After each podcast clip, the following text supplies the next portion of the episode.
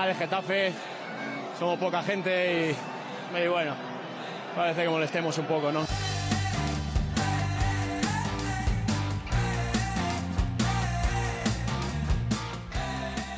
porque conmigo no se rinda nadie, el que se rinda pues lógicamente no puede estar. Hola, ¿qué tal? Bienvenidos todos y bienvenidas todas a Convencidos Azulones. Yo soy Diego de Visto en el Coli y conmigo está esta semana, como todas las demás, Borja Fernández. Borja, ¿qué tal? ¿Cómo estás? ¿Qué tal, Diego? ¿Cómo estamos? ¿Qué tal estás? Bueno, eh, aquí lo llevamos. Eh, parece que, grabar estas semanas eh, no, no, es tan apetecible, ¿no? Como cuando acabamos el año. Parece que el año no, no, ha terminado de arrancar del todo bien para, para nosotros. No sé si a ti, fuera del Getafe, off topic, te está siendo un poco más llevadero el año o por lo menos esta última semana o, vas un poco en la misma línea. no, fuera del Getafe, bien, ya metido en rutina total y, y, bien. Las vacaciones ya se me olvidaron y, y bien, no, no, no es enero un mes en el que en el que note cómo le está pasando al Getafe con, con la cuesta de enero que le, le está costando. Eh, yo no, mira, hoy hasta hasta podríamos decir que estaba esperando a. Bueno, haciendo un poco de tiempo con un, con un amigo, con, con Mickey, mientras nuestros hijos estaban en, en, en inglés. Y estamos tomando un café y, y, mirábamos por la ventana del bar y decíamos: mmm, Ostras, no se hace de noche. Es decir, son ya seis y media, siete menos cuarto. Y parece que aún sigue habiendo un poco de luz. Eh, con lo cual, bueno, Parece que el invierno se va yendo poco a poco, todavía queda, pero um, los días empiezan a tener cada vez más luz y, y bueno, y, y, no, enero no, no, no está siendo un, un, mal mes, la verdad. No puedo decir lo mismo del Getafe, pero bueno. Te iba a decir que, que, eso que comentabas eh, de que ya la luz y el sol va, va durando un poquito más los días es una de las pocas cosas que me mantienen a mí eh, estos últimos días un poco con, con, la expectativa de, bueno, de ver el lado bueno de algo, ¿no? Eh, te iba a preguntar, hay mucha gente que es más de... prefiere más el, invierno, otoño-invierno, este, este horario eh, diabólico, lo llamaría yo, ¿no? De, que a, las siete y media de día y, a las seis es de noche. No sé si ¿Tú prefieres este? ¿Prefieres el de verano? ¿Eres partidario de cambiarlos o no? Yo tengo ahí una contradicción muy grande, una dicotomía entre elegir eh, este horario, que me parece un mojón, es decir, a mí me encanta, eh, me encanta que a las ocho y media de la tarde o nueve de la tarde siga habiendo luz. Mm, de hecho, me pone tristoncillo que en invierno a las 6 sea noche cerrada. Pero por otro lado, no me gusta el calor, me gusta el invierno, me gusta su fresquete, me gusta arroparme, eh, abrigarme. Y, y, aunque no me gusta muchísimo el frío, decir, de, de pelonas, pero pero sí me gusta el tiempo del invierno. Y cuando empieza el verano me canso pronto del tiempo, no de la luz, pero sí del clima. Y estoy deseando que llegue octubre, noviembre. Eh, y luego pues vuelta a empezar. Ahora estoy echando más de menos eso. Me alegra la luz, pero no tengo nada de ganas de que venga el calor, la verdad.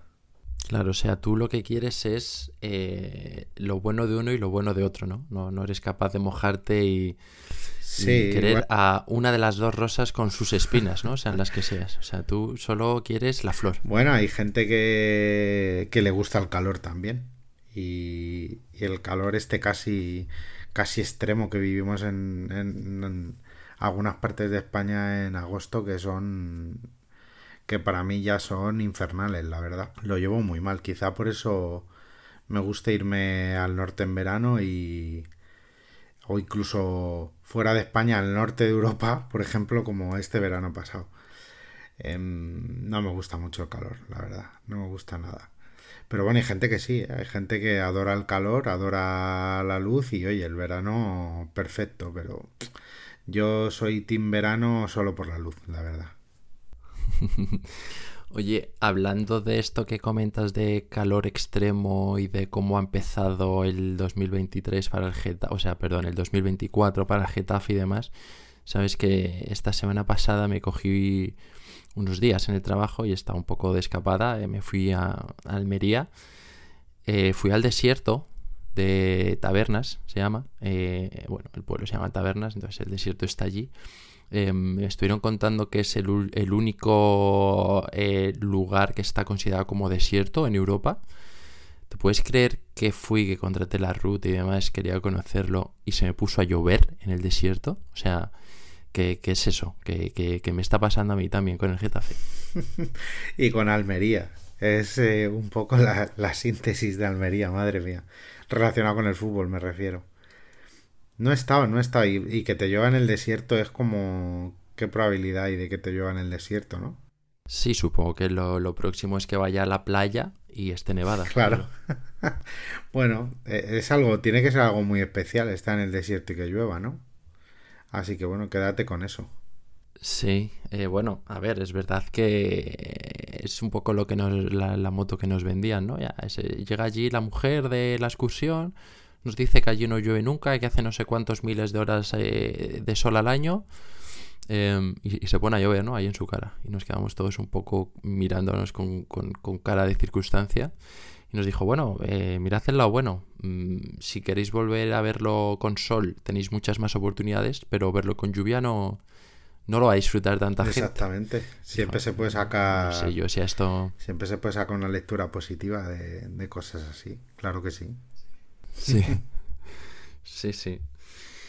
Y, en fin, no sé. Em, yo por mí seguiría hablando de esto porque el Getafe como que no, no, invita, pero, pero ¿quieres que hablemos ya de, del partido con Osasuna o qué?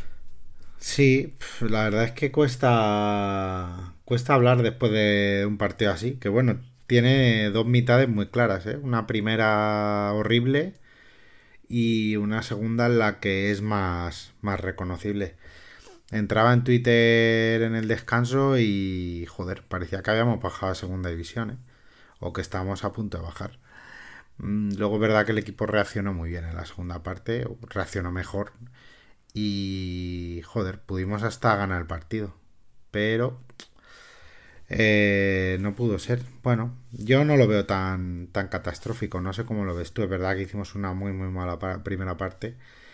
Pero que hemos empezado mal el año, es evidente. Pero bueno, durante una temporada entera surgen este tipo de rachas. Llevamos una muy buena.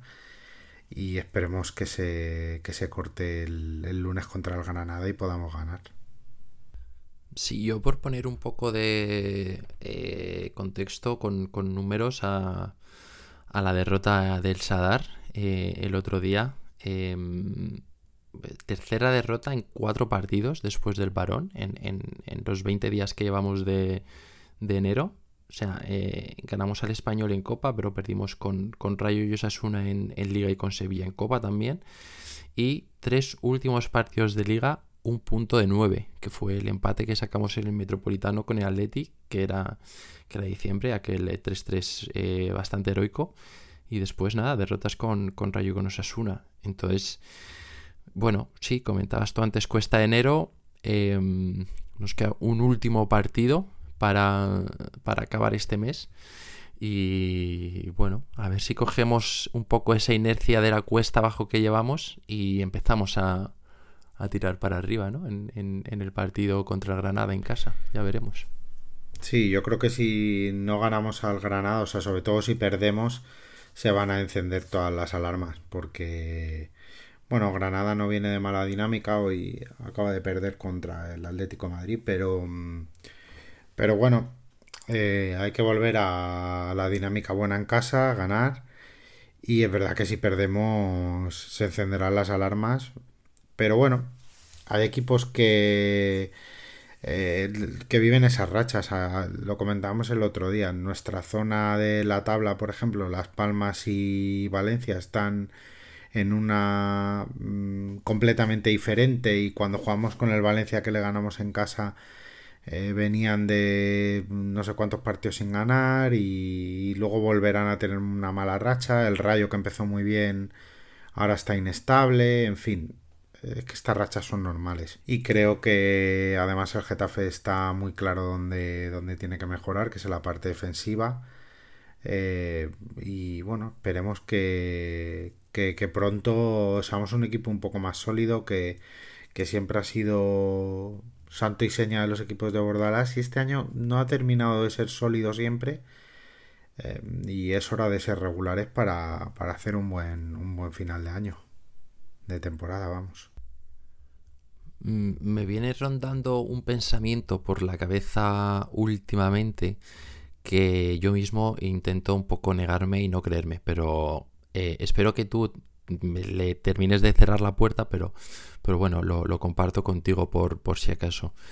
¿Crees que puede estar influyendo de alguna manera, como siempre ocurre al principio de liga, en verano y demás, el tema de que el mercado esté abierto eh, para que los jugadores no estén a lo mejor eh, todo lo centrados que, deberían estar? Porque, eh, por ejemplo, a ver, no quiero tampoco, pero mm, Gastón venía de hacer eh, una primera vuelta espectacular. Y de repente suena esto que comentamos ya por aquí de Villarreal o demás, y de repente se pasa dos partidos perdiendo las marcas constantemente. Em, no lo sé, tampoco han sonado muchas más, pero, pero puede que sean de estas que, no nos llegamos a enterar. Mayoral el otro día volvió a meter, pero también veníamos hablando que ya algunos partidos sin, sin ver puerta como lo estuvo haciendo en 2023. No lo sé, no sé tú qué piensas. Espero que me digas que no, que, me estoy volviendo un poco loco y ya eh, cerramos este melón y seguimos adelante. Pues oye, podría ser, pero yo creo que es coyuntural. Yo creo que es algo eh, que coincide en el tiempo, pero no creo que vayan por ahí los tiros. El, el mercado de invierno suele ser tranquilo. Es decir, me refiero, es raro que, salvo algún tipo de, de pago de cláusula de rescisión y que se muevan así un poco las fichas de, un dominó, ¿no? Eh, como si fuera un dominó, te pueda llegar a afectar. Eh, creo que los rumores van luego más allá, van más orientados a verano, yo creo que a invierno, porque porque en el mercado de invierno no, no se suelen hacer grandes fichajes, salvo que venga ahora un equipo árabe que mm, no sé si cierra un poco más tarde el mercado, justo coincide con el nuestro, em, que venga y pague la morterada, pero tampoco se está escuchando mucho. De hecho, yo esperaba un mercado de invierno y lo comenté también aquí en, en, uno de los episodios un poquito más movidito y quizá en esta última semana se mueva, se mueva algo más. Pero no, yo creo que no. Creo que, bueno, puede haber algún caso, ¿no? Pero creo que en líneas generales no. Tiene que ver con el parón, con la vuelta, con, con tendencias. Eh, yo creo que vamos a mejorar. Y creo que no. Que esto está siendo unas derrotas, que a lo mejor tenemos alguna más próximamente, pero, pero creo que el equipo va, a mejorar. Estoy convencido. Pues me, me, me dejas más tranquilo, la verdad. Mm, te iba a decir, por, por, comentar un poco del partido en sí, em, tenemos que agradecer que nos han vuelto a dejar una semana más un montón de tweets y, me gustaría poder leerlos todos y irlos comentando uno a uno.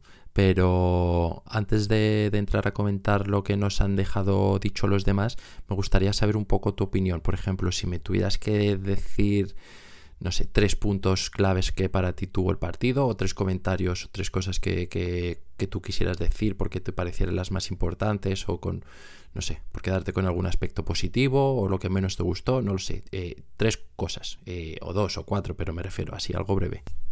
Sí, en resumen, intentando sintetizar, la primera hora, la primera media hora muy, muy floja, no ganamos ningún duelo, muchos errores defensivos Mm, como nota positiva, Luis Milla, no solo en la primera parte, sino en, todo el partido.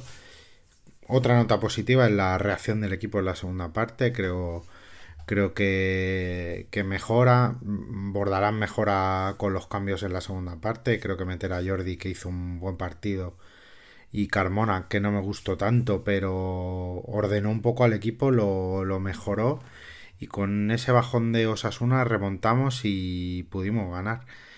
Y, y, luego básicamente eso, porque si te hacen de los tres goles, te hacen dos como el de Iker y el de y el, tercero, que, que, es una barbaridad, que es que es un gol que, que es un gol de videojuego, que yo no, para mí de hecho no es un golazo, sino que tiene cierto bastante margen de suerte. De hecho, en la retransmisión, en la tecnología esta de probabilidad de gol, hablan de una probabilidad del 0,8%.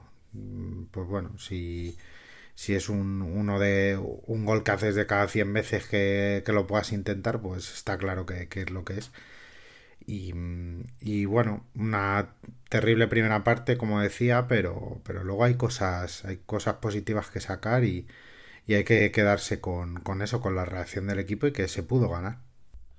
Sí, yo voy a intentar, estoy, estoy bastante de acuerdo con, todos los que has dicho en general. Eh, voy a intentar eh, decir los míos, puede que coincidamos en algunos, pero voy a intentar em, meter otros distintos, aunque, aunque sea por, no sé, por sacar otros temas, pero eh, por ejemplo, para mí, por empezar por lo negativo, fue la primera parte, fue desastrosa.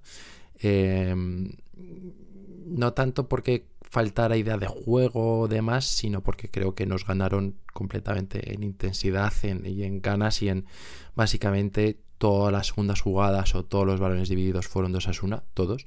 Y eso es una cosa que, mm, bueno, no estamos acostumbrados, vamos a decirlo así, con, con, con, Bordalas en el banquillo. Entonces, eso fue una cosa. Y otra cosa eh, para mí bastante negativa eh, fue el tema de, bueno, eh, positiva y negativa al mismo tiempo. Positiva es, estoy totalmente de acuerdo en que eh, el partido de Milla hay que volver a resaltarlo una semana más y ya van unas cuantas en las que no paramos de hablar de él, pero em, la cruz es esa amarilla que vio, ¿no? Que nos lo quita contra Granada, así que eso me parece un daño colateral bastante importante del partido. Em, mencionabas tú el tema de los cambios. Eh, coincido completamente en que los dos cambios que hicimos eh, nos mejoraron mucho al equipo y tampoco creo que. Porque bueno, Jordi, eh, lo que hemos venido comentando otras semanas que hemos hablado de él, para mí mm, no desentona, cumple muy bien, pero tampoco aportó un, extra o algo que, que, nos hubiera venido bien. Más allá de pues el compromiso y el esfuerzo y, demás, ¿no? Pero, pues, por ejemplo, ese mano a mano que falla nos hizo mucho daño. Eh, y, por ejemplo, Carmona tampoco aporta a nivel individual gran cosa, eh, pero simplemente con poner a gente en su sitio ¿no? y, sacar a Yené del lateral y sacar la leña de, la banda, que ninguno de los dos estaba en su sitio y lo estábamos notando mucho, pues ya con eso mejoró mucho el equipo. Eh, sí que es verdad que hicimos esos dos cambios que fueron el descanso y no volvimos a hacer más, pero también es verdad que es que no, no teníamos eh, fondo de armario ninguno, ¿no? Con la tasa sancionado, eh, Mata sancionado, Damián sancionado y al final mirabas al banquillo y no sé, Oscar pudo haber salido, mm, no creo que fuera el escenario para que Jeju debutara y, es que del centro del campo hacia adelante no, no había mucho más. Pero bueno, y ya por terminar, que ya paro, eh, otra cosa que quería hablar eh, que quería también saber tu opinión es el tema David Soria, porque mucha gente lo ha comentado, mucha gente ha dicho que nos ha vuelto a costar puntos. Eh, quiero saber tu opinión en este partido en concreto. Pues yo a lo mejor voy contracorriente, pero pero es que Soria también Soria salva el 3-0 en, en un cabezazo a bocajarro y luego también tiene, tiene otra mano salvadora también una jugada similar. Lo que Soria te da, Soria te quita, pero, pero a mí me da la sensación de que Soria da más que quita, que es verdad que eh, eh, a veces tiene acciones, sobre todo las que pues las que van por arriba, ¿eh? normalmente es un portero que por arriba genera, genera muchas dudas, por arriba y con los pies, pero mm, pero luego tiene muchas acciones que son muy buenas. Entonces a mí es un portero que, que, me parece que, no sale a deber, como dicen muchos, y que genera más, más confianza y te da más puntos de los que te quita, es mi impresión. El otro día, mm, bueno, mm, creo que en el primer gol, bueno, eh, sale, sale quizá lento. Y en el tercero, bueno, el segundo es imparable. Y el tercero, pues sí, quizá pueda hacer más. Seguro que puede hacer más. Quizá dos pasos, dos pasos más atrás. Bueno, en fin. que te marquen ese gol es. Eh, tiene, que haber, tiene que haber un poco parte de culpa al portero. Eso. Eso, eso es así. Pero, pero bueno, yo tampoco me parece que, haya sido el principal responsable de perder puntos, ni que ni que sea, sea malísimo, ni nada por el estilo, la verdad. Mi sensación es que eh, no sé muy bien por qué, pero transmite más inseguridad eh, de la que luego en realidad eh, está pasando ¿no? en el campo. O sea, creo que nos da mucho la sensación de que va a fallar, de que siempre podría haber hecho más, de que eh, cuando despeja un balón no lo tendría que haber despejado y se lo tendría que haber quedado, o cuando lo despeja eh, lo tendría que haber despejado más lejos. Pero la realidad para mí, en este partido y en muchos otros, es, es lo que tú has comentado, que, te da más que te quita, que al final nos mantiene en el partido durante un rato muy largo. Y, y bueno, mm, para mí el primero es error más de Gastón que de Soria. El segundo eh, no, puedes hacer nada. O sea, el, segundo mm, en, 50 veces, no sé si eh, te lo vuelvo a meter. El segundo a lo mejor a, Leña puede encimar más al rival. Mm, es que claro. Sí, voy yo hablando de Soria. Por eso que quizá y Soria me parece que, bueno, recibes ese gol, un remate así, pues ya está. Pues golazo. Sí, yo creo que en, el segundo pues, es lo que hay. Y creo que en el tercero también, la verdad. Eh, tú comentabas que podía hacer más. Pues sí, pero realmente 99,9 mm, de cada 100, esa posibilidad que tú comentabas de 0,8, ese balón es un centro o un corner o un, un centro mal puesto pero estaba en la misma esquina, eh, Jordi le estaba encimando perfectamente y al final pues eh, saca ese balón que, el portero para mí está donde tiene que estar porque lo normal es que centre.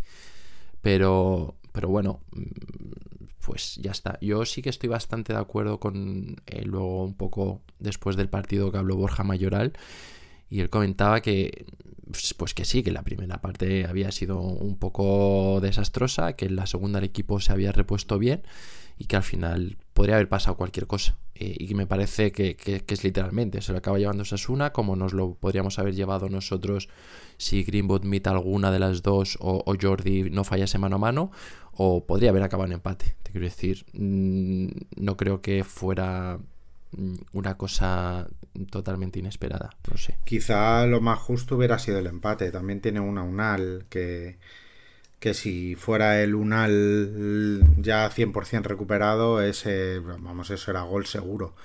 Que, que, le cae al pie y no, no controla bien y luego mm, parece como si le hacen penalti, que en realidad no hay nada.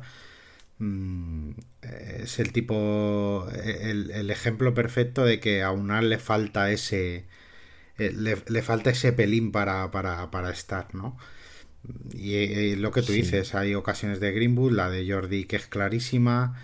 Eh, bueno, mm, lo justo para mí hubiera sido el empate. He visto el partido completo, creo que hubiera sido el empate porque los Asuna la segunda parte está muy, muy flojo. No, para mí también, o sea, para mí lo justo también, pero te quiero decir, después de la primera parte que has hecho, eh, todos contábamos con que el partido estaba perdido y después de la segunda parte nuestra, si nos lo llevamos, tampoco hubiera pasado nada. Eso es lo que yo quería decir. Pero sí que a los puntos, digamos, eh, lo normal hubiera sido un empate. Pero bueno, no sé si te parece que empecemos ya con, los tweets y vamos comentando, que hay unos cuantos. Venga, perfecto. Mira, primero nos lo deja el eh, Gambitero 85. No estamos bien, muchos jugadores han pegado un bajón y lo más alarmante son las desconexiones que tenemos en tramos de partido. Cura de humildad para más de uno que soñaba con otras cotas. Hay que buscar una permanencia tranquila, lo demás son manuelas mentales. Vital ganarlo de casa. Mm, manuelas mentales. No sé, tú... Eh, hay muchas cosas. Eh, jugadores que han pegado un bajón em, desconexiones y tema cura de humildad. ¿Por cuál quieres empezar? Pues mm, casi todas a la vez, es que tienen relación y, y tienes razón, yo, yo opino igual. Yo era yo era del Manuelo, ¿eh? Yo me hacía esa manuela, esa manuela mental pensando que, que, oye, que podíamos estar ahí peleando, peleando Europa y, hombre, puede pasar. Pero es verdad que estas dos derrotas de, liga seguidas nos, nos, han devuelto un poco la, la realidad y es evidente, mm, hay cierto bajón eh, físico después del parón.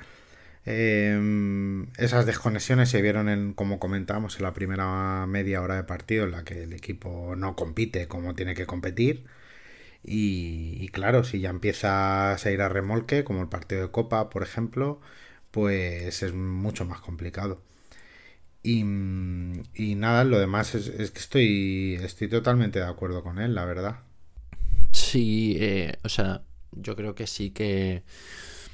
Eh, para mí hay jugadores que sí que han mantenido su nivel respecto a 2023, pero es verdad que algunos de los que han, dado ese pequeño bajón o que han bajado una marchita, eh, pues estaban siendo fundamentales, ¿no? Entonces, es imposible que el equipo en conjunto no, no lo note. Pero bueno, mmm, tema de desconexiones y lo que tú comentabas de generar una mala racha y demás, yo quiero creer eh, lo que tú lo que tú decías, que al final todos los equipos lo normal es que pasemos por ellas. Y, mencionabas tú antes a Las Palmas y Valencia. Eh, Valencia estoy viendo últimos cinco partidos son un empate y cuatro victorias. Mm, yo creo que también no o sea no creo que ya todo lo que queda de temporada vaya a ser para arriba con una vuelta entera por delante creo que nosotros ahora la hemos empezado así esta segunda vuelta pero que en algún momento lo normal es que equipos que tenemos por delante también también la sufran pero bueno eso seguro segurísimo hmm. Juan Carlos eh, J Carlos Sol cuando un equipo depende tanto de presión alta e intensa se notan mucho los bajones físicos Creo que es lo que nos está pasando junto a la peor racha atrás en lo que llevamos de liga. No es malo querer ilusionarse, pero sí no ver lo evidente, a ganarlo de casa y ya está. Y después en otro segundo tweet eh, nos comentaba la reacción en segundo tiempo fue buena, pero no puedes desconectarte del partido tanto tiempo porque lo acabas pagando. El empate hubiera sido lo más justo. Pues mira, coincide bastante con, con el análisis que, he hecho yo y y habla de presión alta intensa y de adelantar la línea y demás, eh, nos está pasando factura porque cuando tú defiendes tan alto y cuando quieres jugar en tan poquitos metros o físicamente estás muy bien, que yo no creo que el problema sea exactamente físico, veo, veo más problema en, en concentración. Yo creo que tiene que el engranaje tiene que ir muy bien y, mm, y creo que está habiendo es eh, desconexión, creo que es la palabra. Como decía Gambitero, creo que el equipo se desconecta y, y son fallos que, que estás tan expuesto que o eres muy contundente o en primera contra otros equipos a lo mejor no, pero contra equipos de primera es que lo vas a pagar. Y, de hecho el primer gol de Osasuna lo hemos visto, lo hemos visto contra el Atleti, lo hemos visto en Copa contra el Sevilla, desajustes que, terminan en gol porque es que son, son ocasiones que son muy claras. Es decir, que le das una jugada así a gente con talento y lo más normal es que te marque gol. No queda otra. Entonces eso hay que ajustarlo bien y concentrarse bien y no, no perder marcas, volver bien. Eh, no sé, hay muchas cosas hay que ajustar y hay que hacerlo porque siendo tan endeble en defensa es que no vas a sacar puntos defendiendo así, la verdad. Volvimos a cambiar de pareja de centrales, por cierto. ¿eh? Volvimos a otra vez Gastón Alderete. Eh, bueno, ya habían jugado contra el Sevilla en Copa, si no, si no recuerdo mal. No sé si tú ves ahí una relación, por mucho que pidiéramos esta pareja a principio de año, o crees también que es algo mm, que ha coincidido simplemente en el tiempo, como decías con el tema del mercado. Pues no te extrañe que el lunes contra Granada veamos un Gene Alderete, por ejemplo. Porque viendo los dos, tres últimos partidos de Gastón, lo mismo al banquillo. eh, ya lo has comentado tú alguna semana, es la zona del campo, digamos, las posiciones en las que no, no bueno, tenemos, tenemos alternativas, pero no, no termina de haber una pareja de centrales que se, que se consolide, bien por, por, lesiones, bien por rendimiento, por lo que sea. Eh, no, no, no, no termina de consolidarse una, una muy clara y normalmente por rendimiento, que es, la, es lo negativo, ¿no? Que, que no hay. Gastón parece que sobresale, luego ahora pega un bajón, Alderete lo mismo, Llené igual y, y así estamos, buscando la, la pareja de centrales ideal. Eh, voy a aprovechar que estamos hablando de la defensa y un poco actuaciones individuales en defensa porque no me ha parecido verlo en ningún tweet, ningún tipo de mención. Eh, no sé si estamos preparados para hablar de Diego Rico. Pues deberíamos, porque las cosas como son, el... ha bajado mucho el nivel, ha bajado mucho, mucho. Ya lo dijimos en el partido de Copa ante el Sevilla y contra Osasuna me parece igual, me parece que, pues que todas las jugadas de peligro llegan por su lado, la verdad. Es verdad que en el tercer gol, por ejemplo, el que está cerrando es, es Jordi. Pero. Pero es que está abajo al nivel, es evidente. Que esto no quita como para decir, bueno, pues eh, Diego Rico, horrible temporada, no, pero, pero está claro que abajo al nivel. Y el problema es que además no tiene un sustituto natural eh, que le vaya a quitar el puesto, porque a Angileri, aunque esté yendo convocado, pero, pero no sale ni a calentar, no juega nada, no ha jugado ni en Copa y entiendo que Diego Rico, salvo lesión o sanción, va a jugar siempre ahí. Mm, bueno, no sé, a lo mejor Bordalás le da un toque de atención, pero, pero es que no hay otro. Yo le sigo teniendo toda la fe del mundo, ¿eh? Sí, yo también, ¿eh? Yo también su, primera vuelta ha sido suficiente como para ganarse ese beneficio de la duda y, bueno, concederle que pueda estar teniendo una mala racha como eh, el equipo en general o como otros jugadores más en concreto. Eh, pero bueno, está claro que es, que es que le necesitamos. Tú comentabas un poco sus despistes en defensa y todos los goles que han llegado en los últimos partidos por ese lado también empezó ofensivamente muy fuerte con esas cinco asistencias súper rápidas, no sé si en tres, cuatro partidos, y, y, ahí quedó también. Entonces, eh, bueno, la irrupción fue buenísima, fue súper importante en, en, varios de los mejores partidos del equipo esta temporada, así que esperemos que, que se acabe ya este terrible mes de enero y volvamos a, a ver por allá al Diego Rico que empezó la temporada y no el que ha empezado eh, el año. Seguro que, pronto, seguro. Esperemos. Eh, Antonio Paco, arroba Antonio Paco 84. Básicamente la primera parte para tirar a la basura, la segunda muy buena, como es el equipo normalmente. Pudimos realizar la remontada completa con varias ocasiones claras. También nos pudieron meter más. Soria salvó dos o tres a bocajarro. Eh, pues, pues sí, efectivamente, un poco lo que hemos comentado hace unos, unos minutillos, que podría haber pasado, o sea, cualquiera de, los resultados hubiera sido aceptable y asumible. Así es, mm, básicamente lo, lo que hemos comentado. Mm, por eso yo creo que la nota de Soria no, sale, no sale en suspenso, ¿no? Digamos. Eh, creo que nos mantiene en el partido con, con esa que salva en el 2-0, por ejemplo. Y mm, y efectivamente remontamos muy rápido porque al final metemos dos goles muy seguidos y, luego tenemos ocasiones. Entonces eh, el equipo se, se, levanta bien y hace una buena segunda parte. Después de una malísima la primera. Así que bueno, esto, esto a veces pasa. O sea, eh, partidos que, que, empiezan muy mal o al revés y, que van cambiando. Al final los partidos son largos y y mm, incluso con los cinco cambios no fue nuestro caso el otro día, pero, pero te dan para, cambiar muchas tendencias. Para ahora es bastante habitual ver cambios en el descanso en muchos, muchos partidos. Bueno, eh, a mí es una de las cosas que más me gusta de la posibilidad de hacer cinco cambios, de que, de que hay, hay mucha variación en los partidos y, y como está todo bastante igualado, pues te te encuentras te encuentras partidos que parece que van por, por unos derroteros que terminan que terminan por otros totalmente distintos. Pues eh, sí, totalmente de acuerdo. El tuit que nos deja Homo Faces esta semana es idéntico al de Antonio Paco, salvo por un pequeño matiz, porque nos dice sensaciones muy encontradas, el primer tiempo salvo el final podría ser el peor que hayamos desplegado, espesísimo y sin ideas, ¿no? que eh, Antonio Paco viene a resumir con primera, primera parte para tirar a la basura.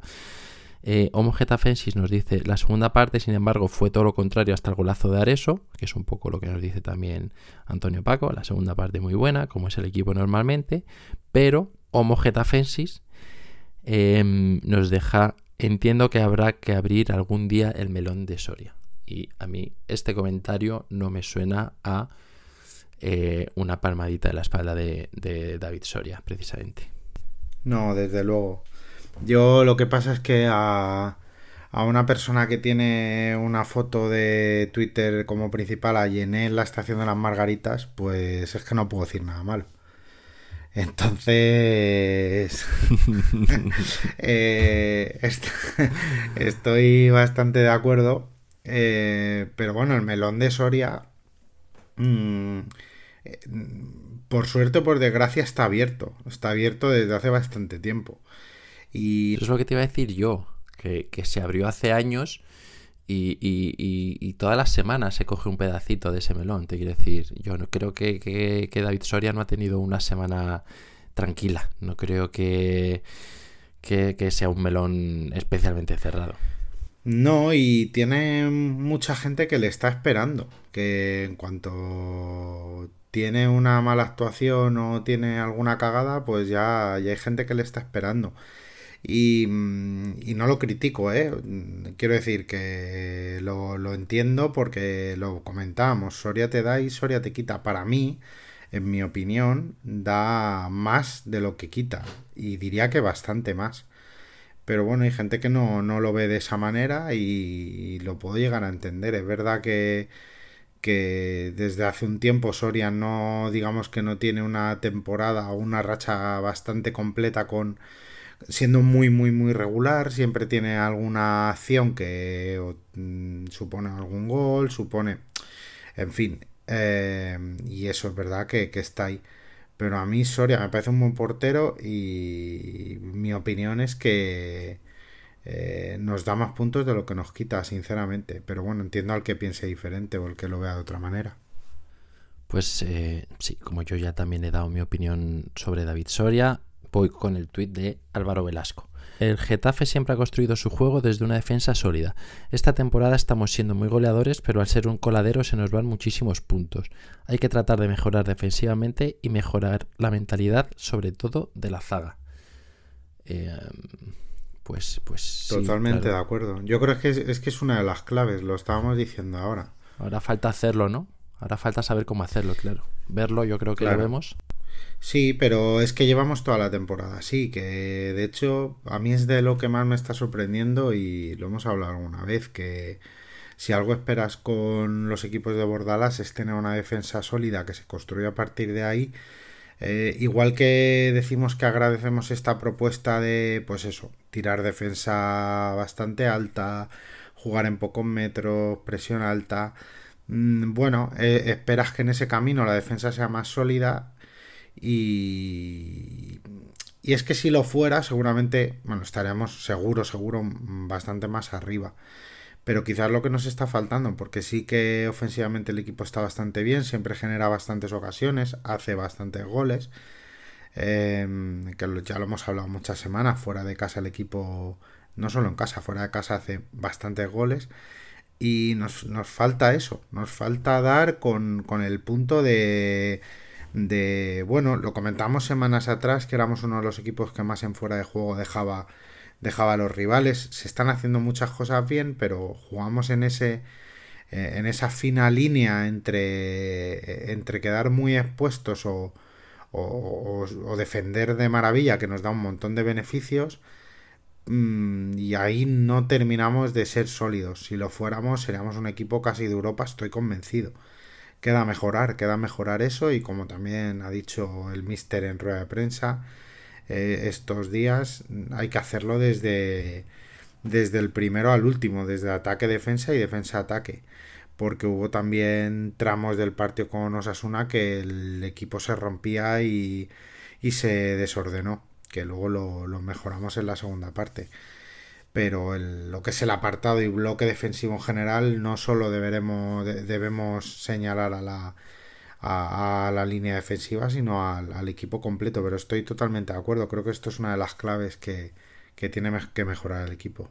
¿Quién, ¿Quién, fue el que comentó esto de, la teoría de la manta? Fue Cruyff o alguno de estos míticos, ¿no?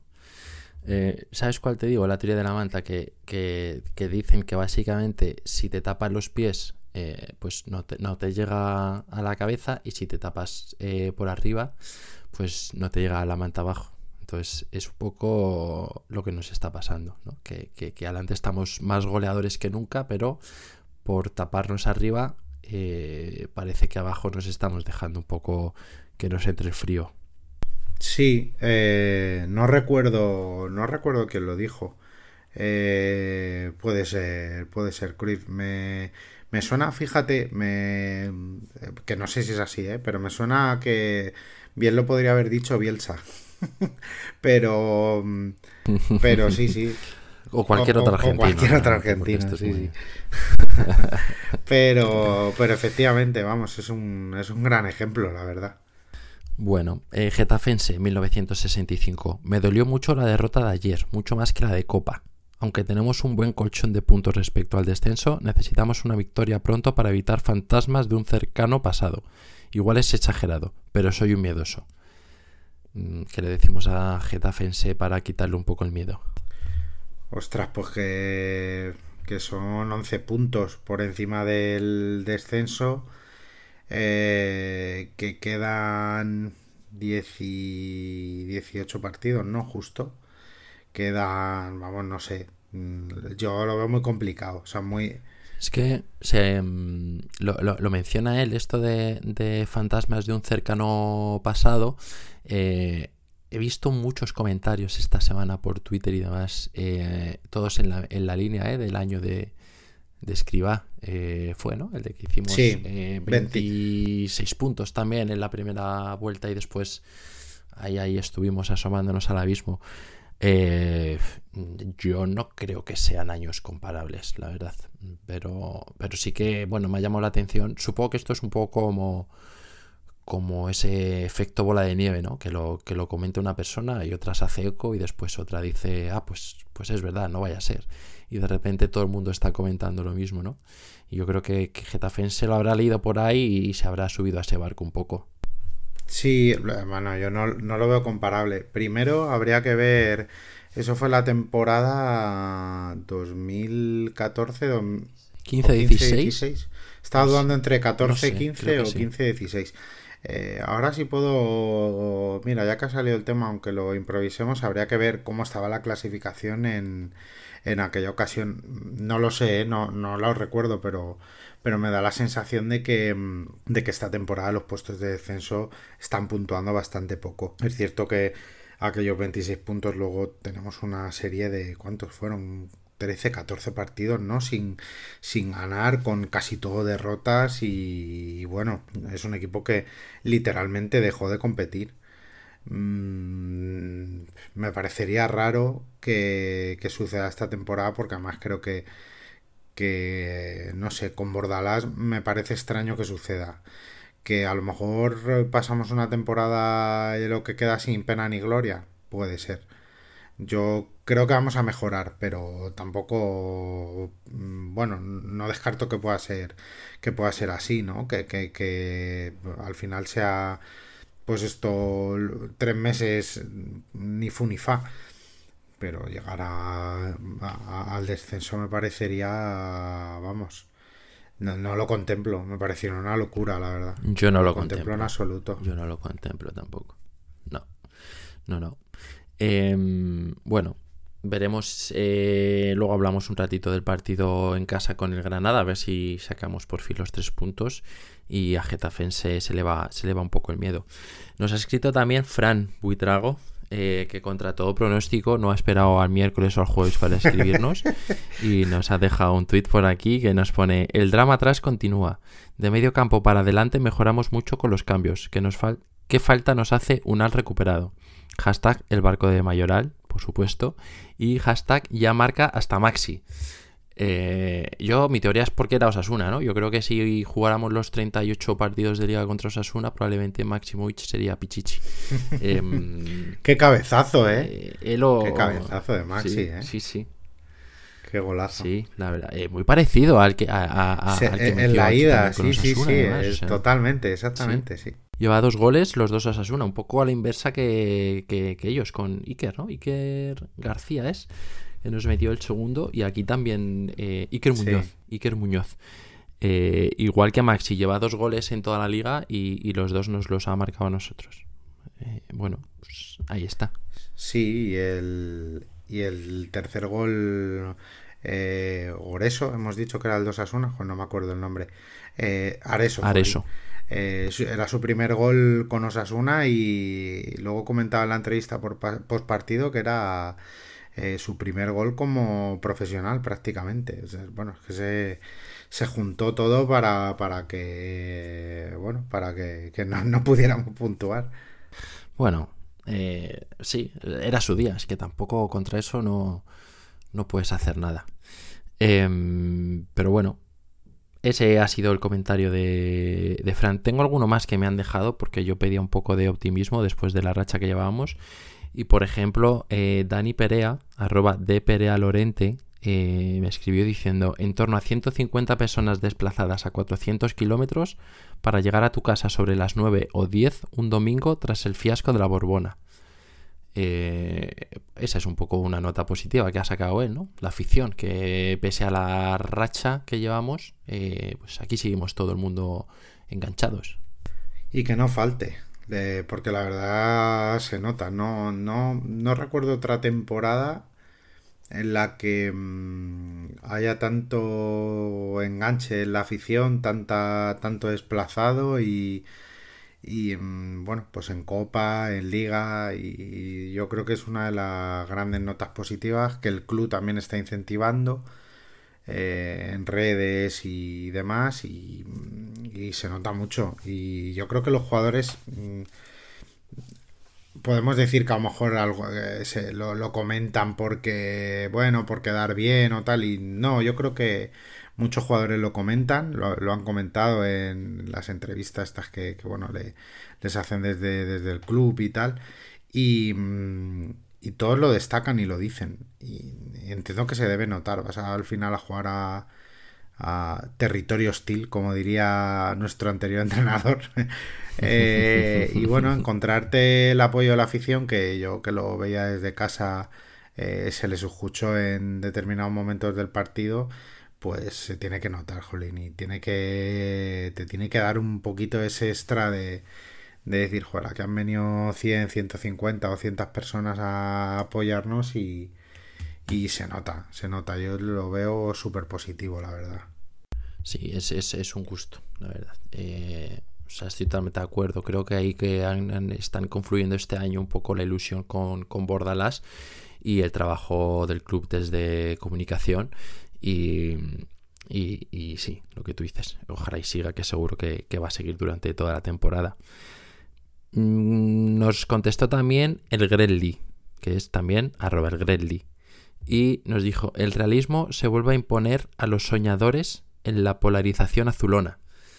Eh, bastante de acuerdo con, este término de polarización azulona, ¿no? O sea, eh, últimamente parece que en Twitter les a los que piensan que vamos a jugar Europa eh, porque eh, nos vamos a clasificar para Conference y a los que piensan que vamos a jugar Europa porque eh, piensan que el año que viene nos toca con el Andorra, ¿no? En segunda. Entonces parece que no hay un término medio. Así es, sí, yo también lo decía, es verdad que eso lo ves mucho entrando en Twitter y tal. Y no culpo a nadie, es decir, ni, ni lo juzgo en el fondo, ¿no? Cada uno lo vive como como, como lo quiera vivir o como lo sienta y todo es desde nuestra, yo creo desde nuestra pasión. Pero, mm, pero, joder, a veces, a veces nos pasamos. Eh, y lo digo en general porque a mí en alguna ocasión también me ha ocurrido, ¿no? Y el, otro día, aunque al final terminamos perdiendo, es un ejemplo clarísimo de decir, joder, si llegamos a ganar 2-3, mm, muchos hubieran quedado retratados en el sentido de, estáis matando al equipo en la primera parte, que yo lo entiendo, están haciendo un partido mm, fatal, pero queda la segunda parte, joder, vamos a darle margen de mejora, vamos a margen de confianza, a ver qué pasa. Y, si llegamos a ganar, bueno, no es la primera vez que nos pasa, ya digo que a mí también me ha pasado. Y creo que hay que ponerle cordura, calma y, y sobre todo quedarnos con las sensaciones. Los equipos que, que pasan malas rachas y que van para abajo es porque dan muy, muy malas sensaciones. Y yo creo que el Getafe en los últimos partidos tampoco me da tanta sensación, más allá de los resultados. Eh, insisto, si lo veo y me parece, lo diré, pero es que no me parece que el equipo dé esa sensación de equipo muerto, equipo sin ganas, equipo que, que no cree en el entrenador, que no cree en la idea. De verdad que no me parece. Me parece que estamos perdiendo porque estamos fallando en determinadas jugadas. En el partido con el Rayo creo que influye mucho el tema arbitral, no porque fuera como fuera, no vamos a volver pero, pero claro que influye quedarte con uno menos. En fin, y en Sevilla es que de verdad no. Pues son cosas que. partidos que se dan que. que se pueden dar, pero que el Getafe, sinceramente, creo que no fue inferior al Sevilla. Entonces, bueno, no veo malas sensaciones. Si lo viéramos, y a lo mejor dentro de un mes hablamos de que el equipo está muerto. Pero desde luego que de momento no me lo parece en absoluto. Sí, no, no. Yo ahora estaba intentando hacer un poco de memoria, eh, hablando de esto de, la polarización y demás. Y mm, cuando lo hemos hablado aquí, eh, ni en el mejor de los casos a la gente que ha venido a hablar con nosotros y les hemos preguntado su pronóstico, eh, lo, lo, han metido en Europa, quiero recordar, ni en el peor de los casos que fuimos tú y yo hablando en el primer episodio que hicimos, que todavía no estaba ni cerrado el mercado, lo estábamos metiendo en descenso. Yo creo que yo, yo, yo lo metí tercero y tú decimos segundo. Eh, después eh, creo que, que, Fran eh, Buitrago lo dejó décimo. Eh, Fran Iborra también lo dejó, no sé si octavo, noveno. Entonces es un poco curioso, ¿no? Como cuando le preguntas a la gente un poco por algo genérico o con vistas un poco más a medio o largo plazo de fin de temporada eh, sí que hay un poco más de mesura, ¿no? Y sin embargo, cuando lo ves día a día, es el día que ganamos somos los mejores y el día que hemos perdido eh, estamos muertos. No sé si el resto de aficiones de la liga son así, pero, pero la nuestra es muy, muy así. Diría que va mucho con, con el ADN español también. Y en el Getafe no podía ser de otra manera. somos muy así. Somos de encumbrar o de, o de mandar al barro. Y bueno, somos así y no aprendemos. Ya digo que me incluyo porque a mí me pasa también muchas veces, pero, pero bueno, hay que intentar ser reflexivos y creo que sobre todo quedarse con eso, analizar un poco más, ir un poco más allá y ver las sensaciones. Y yo no veo al equipo, no lo veo, no lo veo tan mal, la verdad. Eh, oye, no quería eh, dejarme el último tweet que nos lo había mandado eh, Armando Farnos, que fue nuestro último invitado por aquí por el podcast. Y él decía que se queda con la segunda parte, con una alineación más equilibrada, un lateral derecho en su sitio y un extremo en banda izquierda. bueno, como que el equipo mejora, ¿no? Y después Jordi, buena noticia, cada vez que sale el chaval aporta poco en, la misma línea que has venido tú comentando estas últimas semanas cuando, cuando nos ha tocado hablar de él. Entonces, eh, pues también por ahí el comentario de Armando. Sí, totalmente de acuerdo. Y eso que Carmona no me no me terminó, no, su actuación no, no me terminó de gustar. Mira que eh, algunas semanas lo habíamos hablado de a ver si vemos a Carmona en el lateral derecho y demás. Eh, no, no me terminó. Tiene muchas virtudes en cuanto a empuje y demás.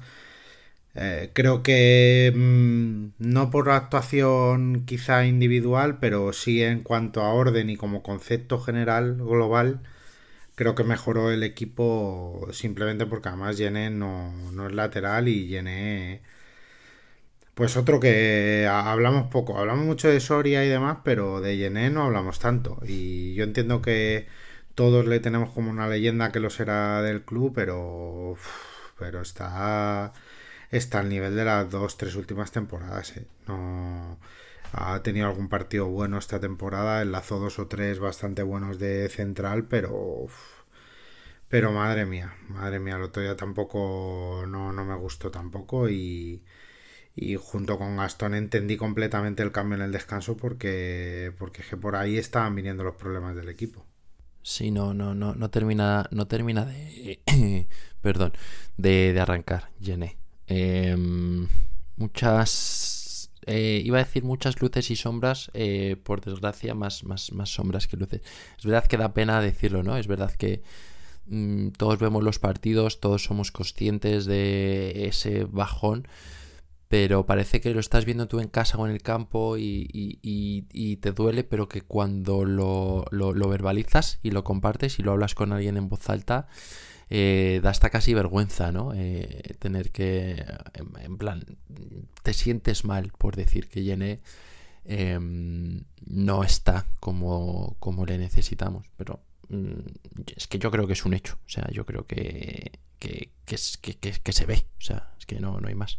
Sí, exactamente.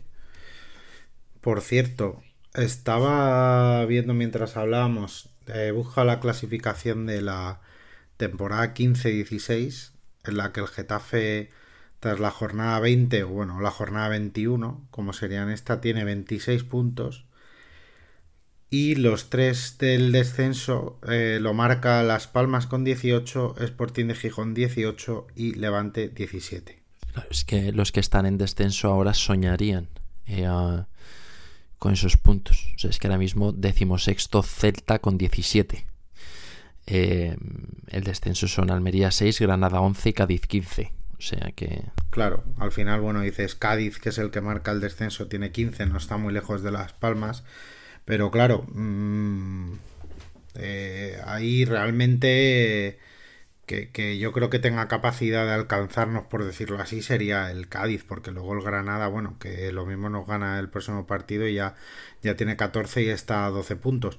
Pero claro, es que está muy lejos, está muy lejos. estamos hablando de 18, 17, 18, 18, 17 a lo que tú comentabas, 15, 11, 6. Es que el descenso está eh, baratísimo esta temporada es que aunque nos ganen y se nos pongan a, 12 puntos, como tú mencionabas, eh, piensa que son 12 puntos para un equipo que en 21 partidos ha hecho 11, o, que en 22 habría hecho 14. O sea, es que son, es, es una barbaridad. Que mm, o sea, yo hablar de descenso ni se me pasa por la cabeza. Vamos. No, pero, no sé es verdad que el objetivo, perdona Diego, el objetivo es, sí que es verdad que, mm, bueno, vamos a marcarnos el llegar a, un puntaje que, bueno, pues los 37, 38, 40, que te den tranquilidad y a partir de ahí el equipo que juegue más tranquilo, eh, objetivo cumplido y, y ya está. Sí. Eh, te iba a decir que podíamos empalmar que estamos teniendo esta conversación sobre el descenso, Granada y demás, eh, para comentar algo sobre el próximo partido que tenemos eh, lunes que viene, eh, lunes 29. Mm, había comentado yo que llegamos de un punto de los últimos nueve, que es lo que hemos jugado en, en enero. Eh, y el último de diciembre, Granada llega con 3, que también ganó el último de diciembre, pero tampoco ha empezado enero especialmente bien, ha perdido los dos partidos de liga.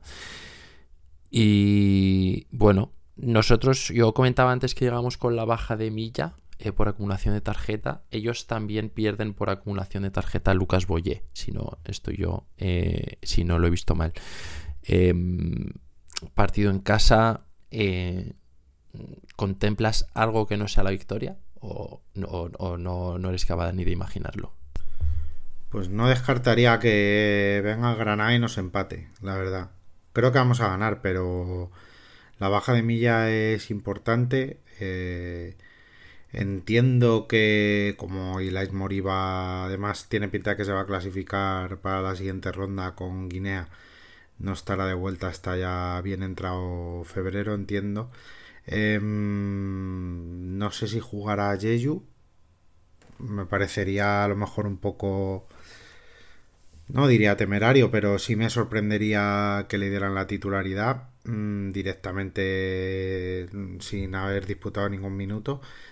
Y me parece muy sensible eh, la baja de milla. Parece una tontería, pero es que es el que está. Es el que está llevando el manejo del equipo. Es una baja muy importante. Eh, lo normal es. Lo, bueno, lo normal. Lo, sí, lo normal es que ganemos, pero, pero no, no, no descarto que Granada nos, nos quite algún punto, ¿eh? Hacemos una apuesta sobre cómo vas a cubrir la baja de, de Milla. Eh, que es jugártela con un 11 contra Granada y lo revisamos después del partido. ¿Te atreves o no? Venga, sí, me atrevo. ¿Empiezo yo?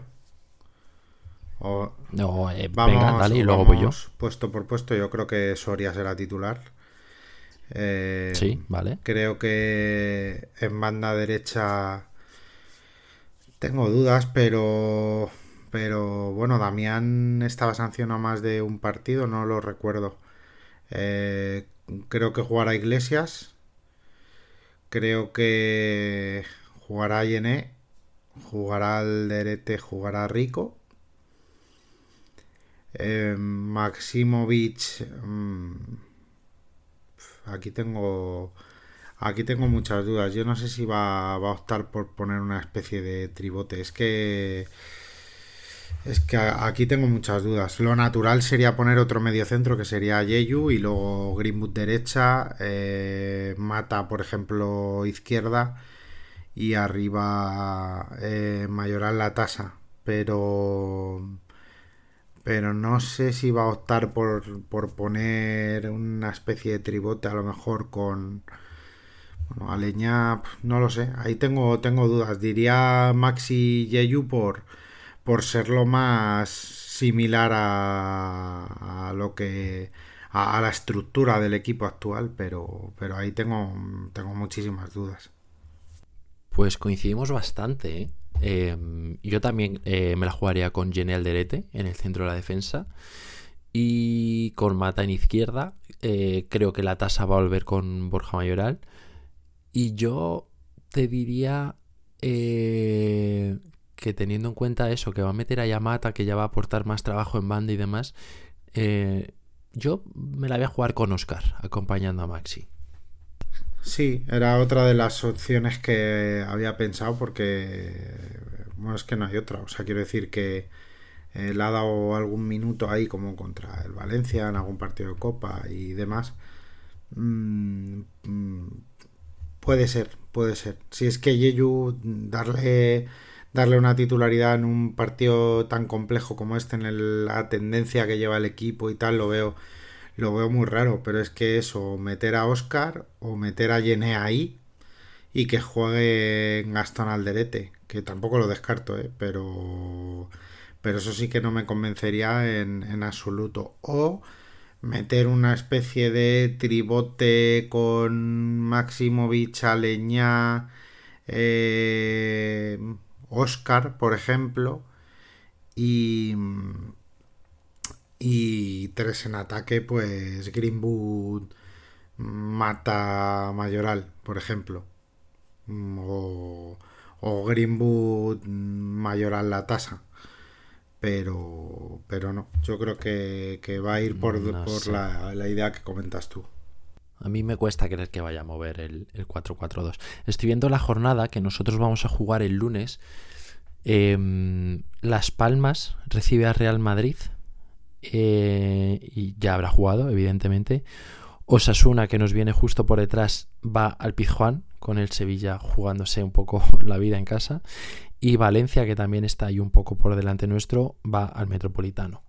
Y todo lo que pase lo sabremos, eh, lógicamente, cuando nos toque jugar, que jugamos el lunes. Entonces, igual que esta última jornada ha sido desastrosa, eh, porque ha ganado todo el mundo que venía por detrás y ha ganado todo el mundo que teníamos por delante, la que viene, en principio, podría ser eh, en general una muy buena jornada para nosotros. y cómo cambiarían las cosas. Fíjate, de una semana a otra, eh, si se da todo más o menos bien, es verdad que bueno, el Betis juega en el campo del Mallorca, digo el Betis porque lo tenemos también justo delante. Eh, pues pueden cambiar mucho las cosas, que de una semana a otra, después de venir de dos derrotas en liga, pues si ganas y y los demás no, no puntúan, pues te cambia mucho la percepción. Quiero decir con esto que al final tenemos ahora, de hecho en seis días tenemos tres partidos, vamos a ver cómo salimos de esa semana y poco a poco, pero que, que lo mismo ese pesimismo que hay más o menos ahora instalado lo tenemos en... Eh, estamos hablando dentro de dos lunes que, que estamos mucho mejor. Entonces, tranquilidad y a por el Granada y ya está. Ahí quería yo llegar. Em, eh, Borja, no sé si quieres hablar algo de mercado. No ha habido mucho, o sea, eh, un par de rumores tontos. Si quieres que lo dejemos para más adelante a ver si se concreta algo, quieres mm, comentar algo que te apetezca respecto a esto. Parece que se va Domingos Duante al, al Flamenco, al Flamengo, perdón. Eh, brasileño, dos kilos, dicen dos, dos y medio, por ahí irá el, por ahí ir al tema. Parece ya lo comentaban en Brasil y ya hoy, entre ayer y hoy, se han hecho eco bastantes medios aquí en, en España. Tiene pinta de que va a salir, no me extraña nada. Al final es un jugador que, que vino por esa cláusula de rescisión bastante barato, que, que a dos, dos y medio le, le, sacaríamos rédito económico y y es un jugador que no está contando para nada con Bordalas. De hecho, Bordalas en algún partido de Copa la ha llegado a poner de medio centro.